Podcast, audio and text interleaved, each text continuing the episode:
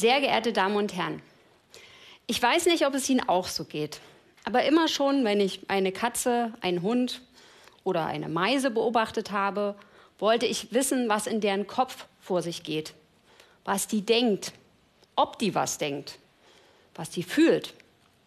Ich fand es dann logisch, Biologie zu studieren. Als ich im Hauptstudium war, entdeckte ich das Fachgebiet, das genau solche Fragestellungen untersucht. Es heißt vergleichende Psychologie und ist zu meinem Leidwesen im deutschen Wissenschaftssystem so gut wie nicht vertreten. Wir in der vergleichenden Psychologie nennen es zwar nicht Denken, sondern Kognition oder Erkenntnisvermögen oder kognitive Fähigkeiten, aber es geht genau darum, was im Kopf eines Tieres vor sich geht, wie ein Tier seine Umwelt wahrnimmt und was es darüber versteht. Außerdem vergleichen wir die Fähigkeiten zwischen Mensch und Tier. Das heißt, wir suchen nach Gemeinsamkeiten und nach Unterschieden. In den letzten 20 Jahren wurden sehr viele unerwartete und herausragende Fähigkeiten im Tierreich entdeckt.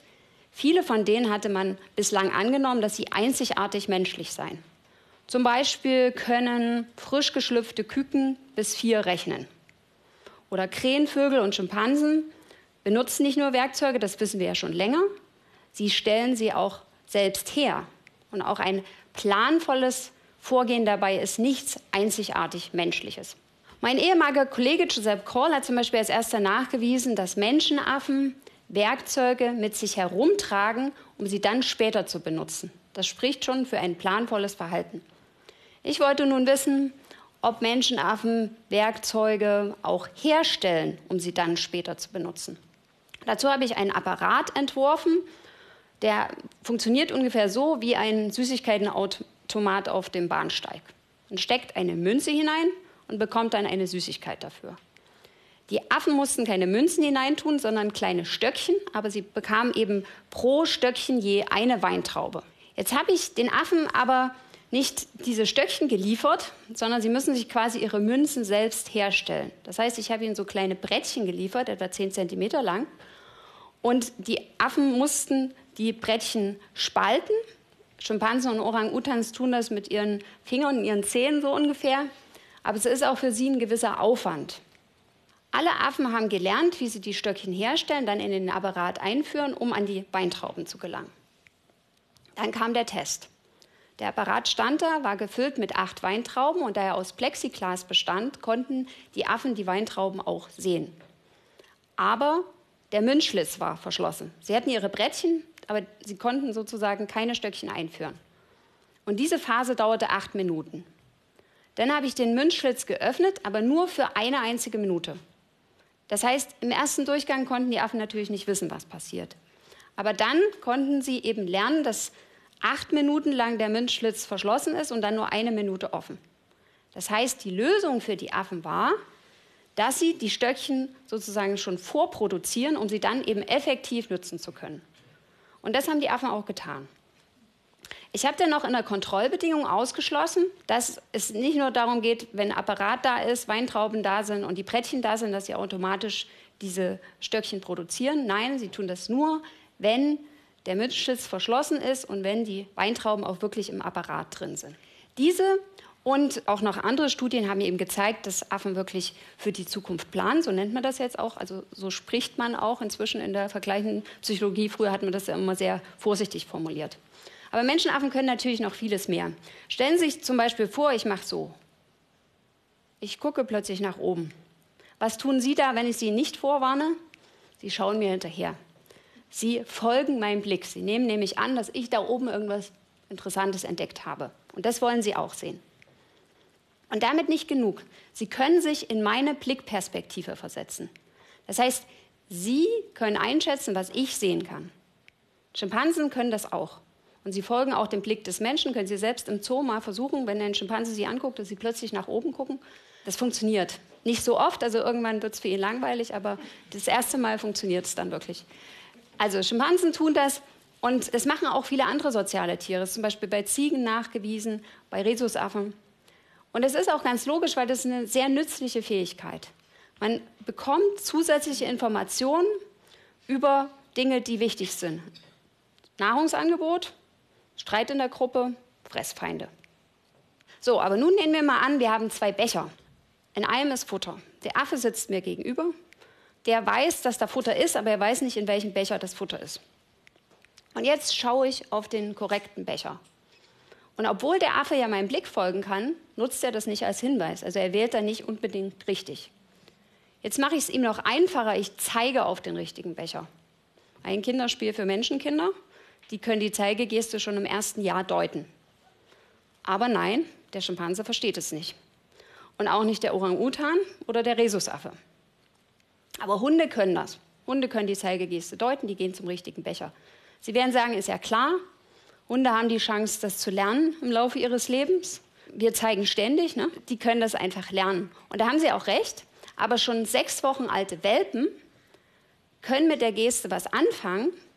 Und handaufgezogene Wölfe, die ja dann auch Menschenkontakt haben, auch die Zeigegeste sehen, die haben damit ihre Schwierigkeiten. Das heißt, es gibt da irgendwie einen angeborenen Aspekt. Die Psychologen, mit denen ich zusammengearbeitet habe, waren total erstaunt, Warum versagen die sonst so klugen Affen bei so einer einfachen Geste wie der Zeigegeste? Denn für die Psychologen ist der Bezugspunkt immer der Mensch. Also sie gehen immer von den Fähigkeiten des Menschen aus. Ich als Biologe, ich habe immer den ökologischen Bezug. Ich war weit weniger erstaunt, denn ich frage mich immer, wozu braucht ein Tier diese oder jene Fähigkeit in seiner Umgebung? Wenn wir uns eine Schimpansengruppe anschauen, da herrscht strenge Hierarchie, Futterwettbewerb, man kann sagen Turbokapitalismus. Nicht einmal die Mütter reichen ihren Kindern das Futter, die tolerieren maximal, dass die mitfressen. Das nennt man tolerierter Diebstahl. Bei richtig leckeren Futter, das haben wir immer wieder gesehen im Zoo in Leipzig, äh, wenn wir mit den Affen gearbeitet haben, bekommen die Kleinen gar nichts ab. In solch einer Atmosphäre ist es also undenkbar, dass ein Schimpanse für den anderen zeigt, da ist die Banane, du kannst sie haben. Passiert nicht. Und deshalb verstehen die Schimpansen die Zeigegeste nicht. Und Hunde verstehen sie eben. Leben bei uns in der menschlichen Umgebung, bekommen das Futter gereicht, sehen die Zeigegeste oft. Und inzwischen gibt es auch Hinweise darauf, dass sie sogar darauf selektiert wurden. Das heißt, Hunde haben im Laufe der Jahrtausende, die sie mit uns gelebt haben, sozusagen immer einen Überlebensvorteil gehabt, wenn sie die Zeigegeste oder auch andere Geste gut deuten konnten. Deshalb hat sich das ähm, durchgesetzt bei den Hunden. Durch den Fokus in der vergleichenden Psychologie auf den Menschen gibt es auch ein Problem, dass also immer Fähigkeiten untersucht wurden, die für den Menschen besonders wichtig sind. Ich glaube aber, dass wenn wir Tiere wirklich verstehen wollen, dass es eben wichtig ist, nicht nur nach solch typisch menschlichen Talenten zu schauen. Denn jedes Tier, das ist immer mein Credo als Biologe, jedes Tier hat eben äh, die Fähigkeit entwickelt, die es in seiner Umgebung braucht, um zu überleben. Das ist ganz einfach, sonst hätte das Tier als Art nicht überlebt. Wenn wir uns zum Beispiel den Hund betrachten. Wir haben in den letzten 20 Jahren sehr viel über seine kognitiven Fähigkeiten gelernt. Wir wissen, dass er exzellent mit uns kommunizieren kann, dass er hochmotiviert ist, mit uns zusammenzuarbeiten, dass er hingegen kausale Hinweise eher schlecht verstehen kann. Aber praktisch alle Kognitionstests der letzten Jahre basieren auf die Sinne, die für uns besonders wichtig sind. Also auf den Sehsinn und manchmal noch auf den Hörsinn. Aber wir wissen eigentlich, dass Hunde ihre Umwelt vorwiegend über ihre Nase, über den Geruch wahrnehmen. Das heißt, wenn wir wirklich wissen wollen, was Hunde umtreibt oder was in ihrem Kopf vor sich geht, müssen wir sie eben auch in dem Bereich testen. Deshalb versuche ich gerade in Jena zu testen, wie Kognition und Geruch zusammenhängen. Also zum Beispiel, was ein Hund denkt, wenn er eine Spur verfolgt. Denkt er da sowas, gute Spur, ist irgendwie gut, wenn zum Beispiel sein Ball da lang gerollert ist? Oder denkt er, aha, da ist mein Ball lang gerollert? Es ist aber ganz schwierig, weil ich selbst kann die Spur gar nicht wahrnehmen. Also mich da rein zu versetzen, ist schon schwierig und sich zu überlegen, ah, wo ist jetzt der Ball lang gerollert, was könnte der jetzt riechen? Äh, wir haben jetzt schon einige Belege dafür, dass Hunde eine genaue Erwartung haben, was sie am Ende der Spur vorfinden, dass sie nicht etwa nur so denken wie gute Spur, relevante Spur, sondern dass sie genau wissen, was sie da suchen, was sie da erschnüffeln sozusagen. Nun interessiert mich nicht nur, was im Kopf eines Hundes vor sich geht, ähm, sondern ich stelle mir natürlich auch gern die große Frage der vergleichenden Psychologie. Wo verläuft denn nun die Grenze zwischen Mensch und Tier? Keine Frage, unsere Kooperationsfähigkeit, trotz unserer Vorteile, unsere Sprache und unsere Kultur machen uns als Art einzigartig und außerordentlich erfolgreich.